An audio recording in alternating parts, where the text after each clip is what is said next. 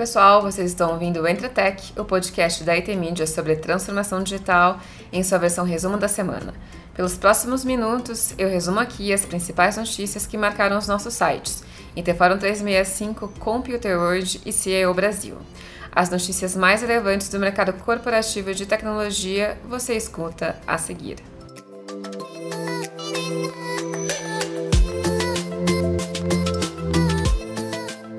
A primeira edição do IT Forum at Home acontece nesta semana. O evento 100% digital leva a missão da IT Media, conteúdo, relacionamento e negócios, para uma versão virtual dos tradicionais IT Forum e IT Forum+. O evento reúne especialistas, os CIOs das mil maiores empresas e executivos da indústria de TI para discutirem o império da conveniência. Se a economia digital acelerou com a Covid-19, como isso afeta a TI, a experiência do cliente e os negócios?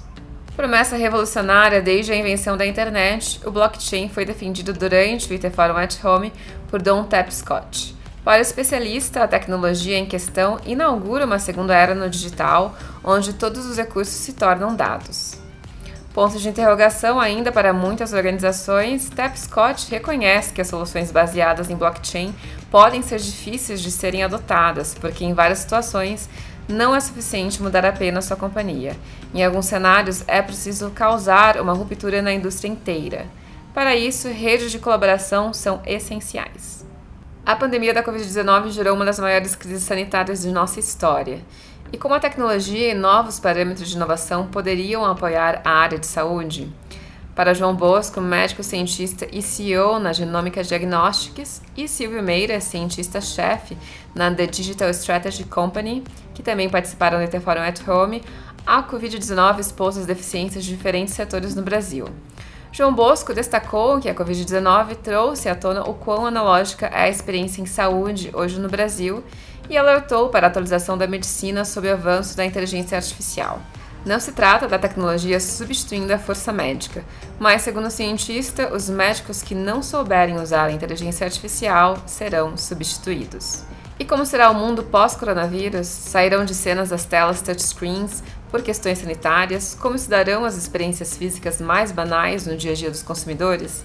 Silvio Meira lembra que é hora de as marcas repensarem a relação entre produto, consumidor e serviço. Em comum, todos os especialistas concordam que a pandemia do novo coronavírus é um ponto de virada para a sociedade e a tecnologia tem um papel-chave nesse momento. Para muitas empresas, a Covid-19 pode ter sufocado um último suspiro. Mas, para o professor da FGV, Arthur Igreja, será exatamente o coronavírus que poderá salvar muitas companhias que precisavam digitalizar seus processos e repensar suas estratégias perante seus consumidores. O at Home ainda recebeu o historiador Leandro Carnal, a atriz e sócia da Casa do Saber Maria Fernanda Cândido, o filósofo Mário Sérgio Cortella e Alexandre Jansen, cofundador da Minkowski Agency for Applied Futures. Lembrando aqui que a cobertura completa do Iteforum at Home pode ser conferida no site iteforum365.com.br. E o que você mais precisa saber nesta semana no mercado de tecnologia B2B? A Honda teve seus serviços globais prejudicados após ataques cibernéticos.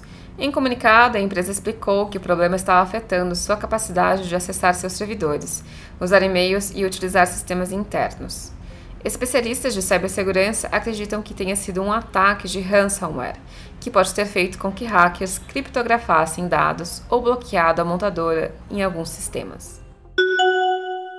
Em meio à pandemia, o home office ganhou força e escala entre as organizações. Nesta semana, a startup Quinto Andar foi a mais nova empresa a anunciar que irá esticar o trabalho remoto até dezembro deste ano e que oferecerá a possibilidade de os trabalhadores optarem pela modalidade se o quiserem de forma permanente. E por falar em home office, uma pesquisa revelou que os trabalhadores brasileiros veem o trabalho remoto como um dos maiores benefícios ao meio ambiente, ajudando a reduzir a emissão de poluentes. Segundo a pesquisa da LogMeIn, além de ajudar no meio ambiente, o trabalho remoto também é solução para diversos outros desafios do dia a dia incluindo a possibilidade de adotar uma agenda mais flexível, economia de dinheiro com transporte e melhor qualidade de vida e felicidade, além de aumento na produtividade. Uma decisão inédita, a IBM anunciou que não trabalhará mais com soluções do mercado de reconhecimento facial. A decisão foi anunciada em carta assinada pelo CEO Arvind Krishna. Segundo fontes próximas ao assunto, citadas em reportagem do site Axios, a decisão já havia sido tomada há alguns meses e a IBM vinha se preparando para realizar o anúncio.